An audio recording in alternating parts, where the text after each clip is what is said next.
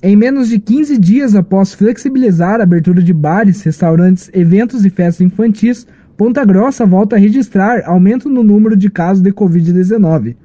O novo decreto emitido pela Prefeitura Municipal determina que todo e qualquer ambiente, público ou privado, deve disponibilizar álcool em gel 70% e medir a temperatura de todas as pessoas que entrem. O decreto ainda proíbe o acesso de quem estiver com temperatura acima de 37,8 graus Celsius e o uso de máscara permanece obrigatório. Além de academias, restaurantes e bares, os eventos também podem ser realizados de forma gradual e com apenas 50% de ocupação do espaço, ou seja, uma pessoa para cada 10 metros quadrados e não passar das 3 horas e 30 minutos da manhã. Nos últimos dois meses, em Ponta Grossa, ocorreu o aumento de mais de 50% no número de casos de coronavírus.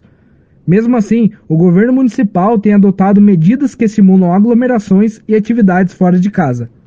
O prefeito Marcelo Rangel afirmou, durante transmissão na rádio, que iria revogar a flexibilização das medidas restritivas na cidade se o número de casos aumentasse. Desde esse pronunciamento, ocorreram 24 óbitos por Covid-19 na cidade e 1.951 casos, segundo o boletim divulgado pela Prefeitura.